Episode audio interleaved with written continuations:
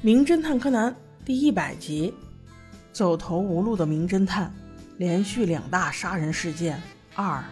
经过了客厅的一番闹腾，终于九十九太太带着小五郎来到了自己先生工作的地下室。这里显然比较安静。一进工作室，映入眼帘的就是房顶周围挂着的各式各样的人物照片。原来这是九十九先生历届最喜欢的徒弟的照片。柯南仔细观察了每一张照片。发现其中只有一张还是非常干净的，而其他的照片都落了厚厚的尘土，此点有疑。柯南立刻就问：“那个人是谁呢？”九十九太太回答道：“哦，那个人叫木之夏，是我先生最喜欢的一个徒弟。只是不幸的是，十四年前的一次意外，他竟然身亡了。”柯南闻言陷入了沉思，紧接着九十九太太再一次开口说道：“我丈夫就是躺在这里。”而桌面上的东西我一点都没有动，就是这一堆扑克牌下面藏着一个座机电话，我到现在也没有搞清楚这到底是什么意思。正说着这些话，柯南却说这个死者的姿势不对，因为一般中毒死的人都是两手紧握着喉咙或者捂着胸口什么的，那这个死者为什么这么自然的双手平平摆在身边呢？九十九太太闻言立刻应和道：“对啊对啊，小弟弟，警察也是这么说的呀。”小五郎赶紧问道：“你先生真的没有被绑住的痕迹吗？会不会是用极细的透明线绑住他？你没有发现呢？”九十九太太也否决了，因为他们发现尸体的时候立刻就叫了救护车，并没有发现类似这样的东西啊。那这个思路走不通。柯南便问道：“那九十九先生当天死亡的时候有没有戴这个戒指？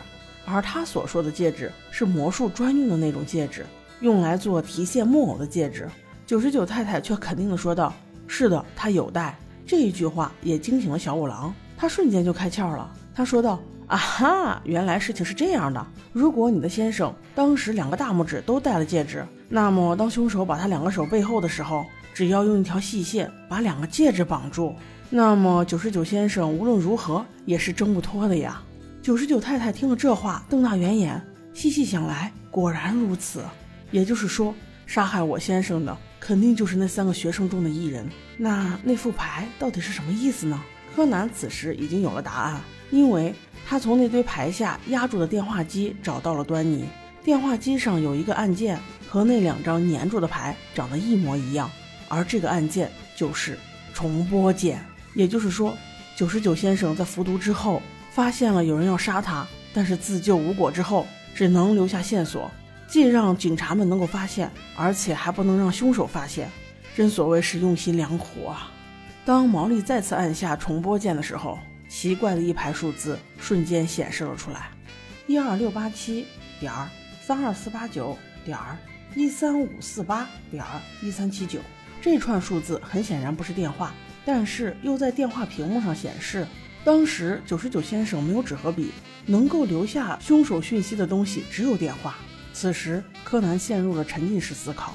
小五郎正准备打断他，小兰却打断了小五郎。小兰就是想看一看这个到底是不是蜥蜴。没想到，很快柯南就有了答案，分别把刚才的四串数字按顺序在电话按键上按出来，得到的就是 D C 麻子这四个字。这很明显，凶手肯定跟麻子有关。现在最重要的就是解开 D C 到底是什么意思。这个可难不住小兰。因为他的乐理常识还是不错的，D.C. 竟然就是回到原点的意思，也就是说麻子可能要再一次杀人。此时九十九太太突然想起，麻子刚才带着女儿文乃出去买衣服了，妈呀，这是要把文乃杀死的意思吗？赶快打电话联系。可是此时看到麻子的脸已经变了，他即使已经看到九十九太太给他打的电话，他仍然没接。一直带着文乃在外面瞎逛，众人得知这个消息以后，全部分散出去找他们两个人。在东京，这可是国际大都市，买衣服的地方比比皆是，就你们几个人怎么可能找着呢？果不其然，一个个灰头土脸的，无功而返。他们聚集在家门口，讨论起了麻子为什么杀老师，原来就是跟那个木之夏有关。真田一三说，他曾经见过麻子抱着那张照片痛哭流涕，唉。早知道他就把这个信息告诉警察了。正在此时，令人意外的是，麻子小姐背着已经睡着的文乃缓缓地走了过来。她最后还是没有忍心杀了文乃，毕竟小孩子是无辜的，对他又是那么信任，她怎么下得去手呢？她默默地说起了前尘往事。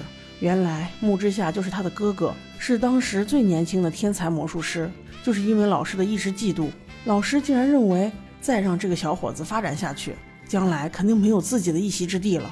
于是就在哥哥练习的时候，对他要用的手铐道具动了手脚，导致了哥哥所谓的意外死亡。这分明就是谋杀，而这一切我都是亲眼看到的。我要杀了他，我要为我的哥哥报仇。此时真田一三却站出来说。麻子，其实老师是知道的，他是故意让你杀了他的，因为之前我看到你抱着你哥哥的照片哭的时候，他也在旁边。也许他真的知道错了，也许他是在赎罪。麻子听了这些，面上表情显然释然很多。幸好我没有杀了文乃，我现在就去投案自首，希望文乃长大以后会原谅我吧。此事过后，本应回到事务所好好休息。但是小兰却硬生生的把柯南拽到了新一的家门口，并且不容置疑的跟他说：“你肯定就是新一，快点如实告诉我，是不是博士给你吃了什么怪里怪气的药，把你变成小孩了？”柯南还想辩解几句，可是此时的小兰正在气头上，她根本不由分说，想到过去和柯南做的那些事情，不是一个浴池洗澡，就是抱在一起，再不然就是睡在一起。我的妈呀，自己都把自己给惊讶了。简直就像一个后侧踢，把柯南版的新一一腿踢到墙里去。新一只能硬着头皮说了一句：“小兰姐姐，你有什么证据？”小兰却一把拽掉他的眼镜，直接扔出十万八千里，然后对着他说：“我就没有见过长得这么像的两个人，你就从实招来吧。”新一，柯南正准备要逃，因为他已经无法招架了。此时还好，他的救星赶来，工藤有希子闪亮登场，一见到柯南就立刻抱了起来，说道。哇，柯南，我们好久没有见面了，也不知道最近你妈妈文代还好吗？小兰直接目瞪口呆呀，这亲妈不会认错吧？而且竟然还和柯南的妈妈是朋友，难道又是我错了？我是想心想疯了吧？立刻给柯南道歉说道：“柯南，刚才是姐姐错了，我们回去吧。”小柯南正准备欣然同意。